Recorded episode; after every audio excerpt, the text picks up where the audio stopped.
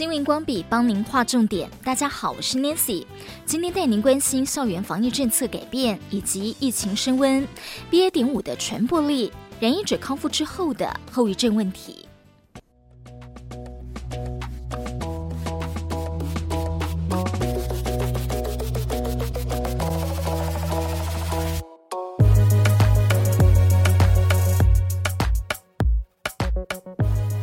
联合新闻网在五号的报道，受到 BA. 点五变异株影响，本土个案已经连续好几天破三万例了。疫情指挥中心发言人庄人祥预估，若确诊数增幅如预期趋缓，表示疫情逐渐达到高峰；但要是一路飙升，就意味离疫情高峰还有一段时间。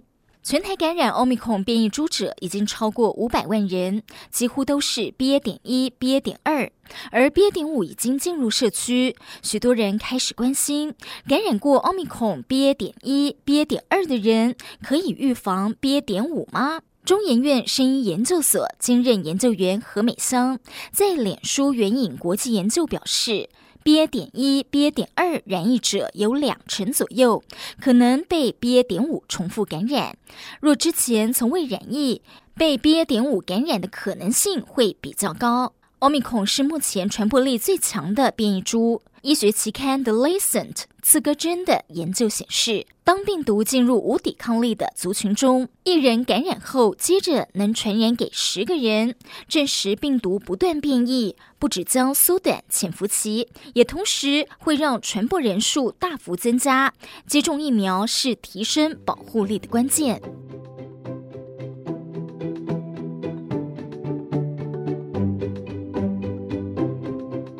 至于染疫后康复，病毒对身体会有什么影响？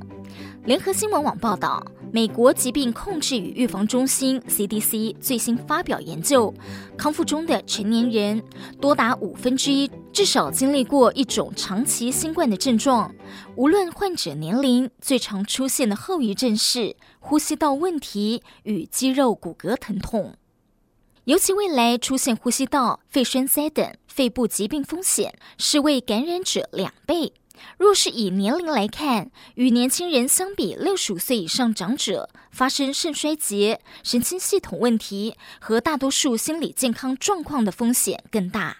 台北医学大学护理学系教授蔡佩珊提到，长新冠牵涉心血管、血液、肠胃、肾脏、心理、代谢。肌肉、骨骼、神经以及肺部等多重器官，是复杂与表现形态多元的症状，持续时间从病愈后数周到数月之久，多数的患者并有疲惫症状。健保署有开办 COVID-19 染疫康复者门住诊整合医疗计划，主要是解除隔离后六个月内的康复者可以在这个门诊挂号，减少需要不同科别挂号就医的困扰。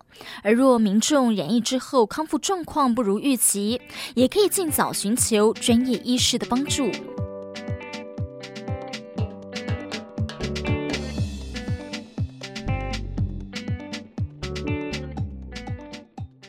中秋过后还要注意校园防疫新制上路。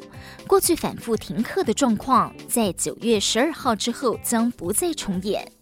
教育部表示，高中以下含幼儿园，仅确诊者需要居家隔离七天，期满没有症状就可以入校。确诊者的同班同学还有老师，将由学校提供一人一剂快筛试剂。若快筛阴性，而且没有症状，隔天就能够返校上课；有症状的人则应尽速就医。因此，未来同学确诊的话，将不像过去需要全班大规模的停课，快筛阴性就可以返校上课了。新闻光笔提供您观点思考。